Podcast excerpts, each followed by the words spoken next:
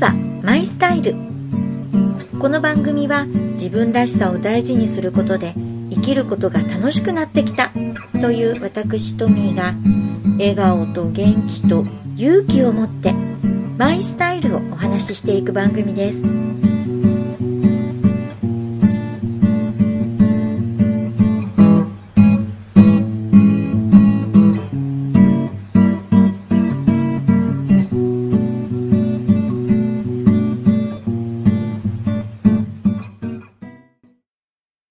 こんにちは。ビバマイスタイルトミーです。今年は雪が降っても積もらない新潟市からお届けしていきます。2月も中旬に来て、現在、高校入試、大学入試シーズンも佳境になってきているようですね。お子さんが今まさに頑張っているという方もいらっしゃるかもしれません。私は大学入試は受けていないので、高校入試ははるか昔ですね。その時は苦手だった歴史の勉強しかしていませんでした。一生懸命年号を覚えてね。今になってあの年号は間違っていたという話を聞きますが、今更新しい年号を覚える気力はありません。私の場合、社会人になって一番使えた勉強というのが、その時勉強した歴史だったんですよ。何が幸いするか分かりませんね。中学3年生の時、必死に勉強したことが役に立つとはね、やっててよかった。うん。そんな勉強する時に、ラジオを聞いて、ラジオを聞きながら勉強していたという方も多いかもしれませんけれど、勉強をする前、勉強する前やたらと部屋の片付けを始めたりしてませんでした？または勉強する前につい部屋の掃除をしちゃうんだよね？という話を聞いたことってないでしょうか？私はまず片付けをします、ま、それを勉強したくないからの現実逃避というふうに言われることがあったんですがん？ちょっと待てよ？と。果たしてこれは本当に現実逃避なんだろうか？というのが今回のテーマです。さて勉強の前の片付けは現実逃避行動なのでしょうか？そんなことをお話ししていく今回のビバマイスタイル。どうぞ最後までお付き合いください。それでは行ってみましょう。2019年2月第3週ビバマイスタイル。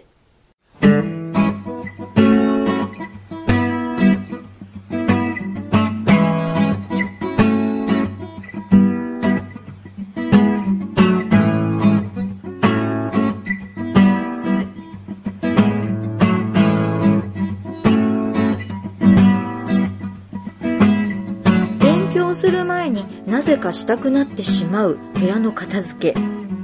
これを勉強からの逃避と言われてどうにも納得がいかないんですよね。なぜ片付けを先にするのかといえば気持ちがすっきりして、まあ勉強や仕事作業などに集中できるからなんです。いろんなものに気がそがれずに済むということなんですよね。いつも綺麗にしていればいいですよ。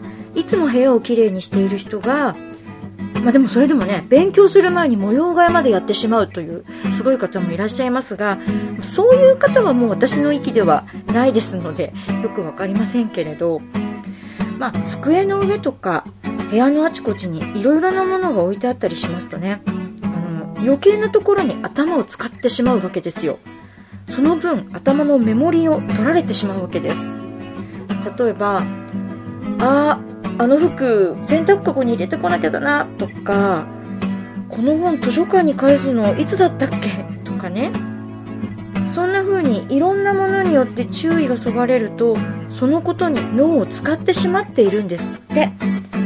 これはもったいないですし途中で思考が途切れるとこうそれまでの調子に戻るまでいくらか時間がかかりますよね。車と同じですよ。一旦停止してからまた走り出すと前と同じ速度になるまで時間かかりますもんね。あの感じ。だと思いますよ、きっと。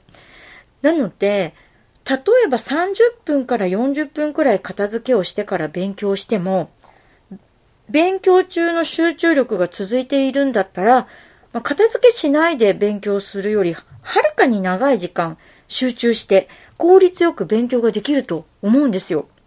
いかがでしょう？もともと部屋が綺麗で片付いているという人はね、全く必要ない話かもしれないんですけど、私はいっつも試験の前とかは片付けからです。まあ、こんな風に感じながらやっていることなので、これを現実逃避と言われることにね、納得がいきません。片付けることには気持ちをすっきりさせたり、集中力を維持させたりするすごいパワーがあるっていうこと、もっと浸透したらいいのにって思いますね。反対に自分でもこれは明らかに現実逃避していると分かってやっていることもあります。私の場合、それはゲーム。ゲームは現実逃避です。何かに取り掛かろうと思ってパソコンを立ち上げたら、なぜか開いてしまうゲームのサイト。私はもうずっとゲームデザインというサイトのお世話になっています。楽しんでますよ。あの、何か始める前にね、よし、今日の3本勝負とか言ってゲームを始めてしまいます。3本勝負といったって誰かと対戦するわけじゃなくて、今日はどこまでスコアを伸ばせるかというね、自分との戦いみたいな感じです。これでいいスコアが出たら気持ちよく作業に取り掛かれるんじゃない？なんて思ったりして すごい言い訳ですね。そしていつものおなじみのゲームをしていると自分の調子のいい日とちょっと調子の良くない日っていうのが分かったりするんですよ。ほら文字もあるでしょ？今日はなんだかうまく書けるなっていう日と今日は字がうまく書けないっていう日ありますよね。ないですか？ゲームやっているとね確かに調子いいと思えることはあります。ありますがそれが分かったところでその後の勉強に何ら影響ないですもん。それどころか調子が良くなかったりしたら3本勝負のはずがもう1回もう1回だけってね30分から40分ただゲームをして過ごしてしまう。こっちの方はねもう完全に現実逃避です。はい。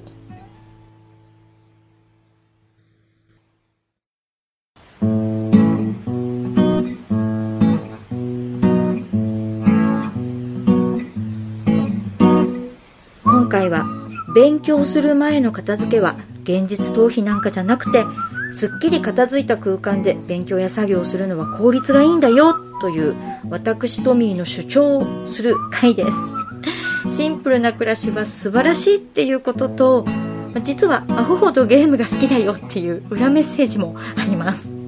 それは良いとしまして集中して勉強や作業をしたい時。私と同じで片付けしてから勉強に取り掛かりたいけど片付けてる時間すらない。そんな時おすすめなのは図書館利用です。図書館。すっきり片付いてますもんね。カフェでもいいんですけど図書館が集中できます。なぜならすぐそばに勉強している人がいるから、まある意味で人の力を借りるです。真面目に勉強している人がそばにいるとねすごい勉強はかどるんですよね。ただ図書館って大人になると時間の都合で使用しづらいんですよね。もっともっと大人になるとこの人一日中いるんじゃないって思うくらい図書館のソファーにいる人いますけどね。そんな図書館を利用しづらい私たち世代におすすめのものがあります。YouTube の作業用動画です。一緒に勉強しようみたいなタイトルで1時間ただ勉強しているだけの動画そういうのがあるんですよ、ね、ご存知の方もいらっしゃると思いますけど私のお気に入りもありますのでリンク貼っておきたいと思います。これでね自宅が図書館の学習室になります。私はこの動画を音声だけヘッドホンで聞いて勉強や作業に取り掛かってますよ。いかがですか？これからなら確定申告の書類の準備とかやらなきゃならない人いますよね。お部屋をちょっとすっきりさせてこの動画を流しながら取り組んだらはかどるかもしれませんよ。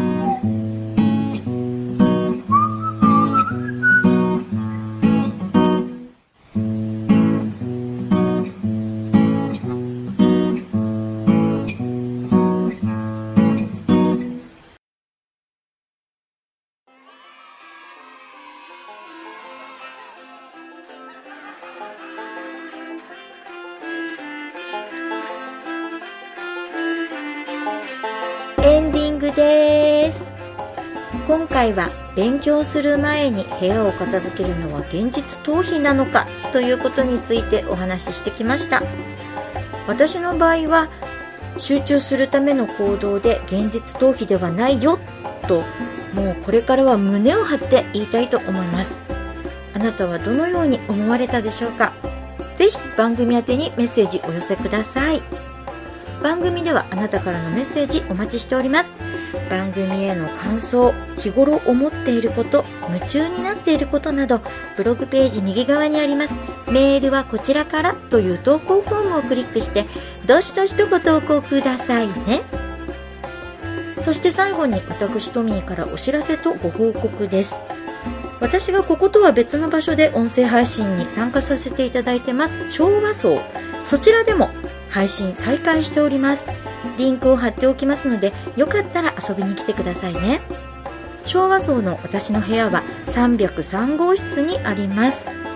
最新回では小学1年生の長男の宿題話をしています。予想の斜め上を行く長男の話。6分30秒とこの「ビバマイスタイルより短めですのでよかったら聞いてみてください。そして最後の最後にご報告。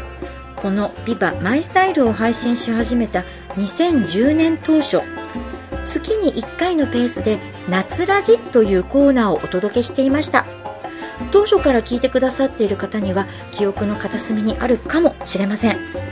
そのコーナーで一緒におしゃべりをしていた我が家の次女夏が先週普通自動車の運転免許を取得しました。オートマ限定です。そこはどうでもいいか。あの当時小学4年生だった夏は現在高校3年生。来月卒業式で4月には社会人になる予定です。大学入試はもうこれ以上勉強したくないんですって。社会人になってからも日々勉強なんですけどね。さて今回も最後までお付き合いくださいましてありがとうございました。お送りしましたのは人生日々勉強。集中したい時には部屋を片付けてからと決めているトミーでした。現実逃避じゃないよ。ま自分らしくていいじゃん。バイバイ。またね。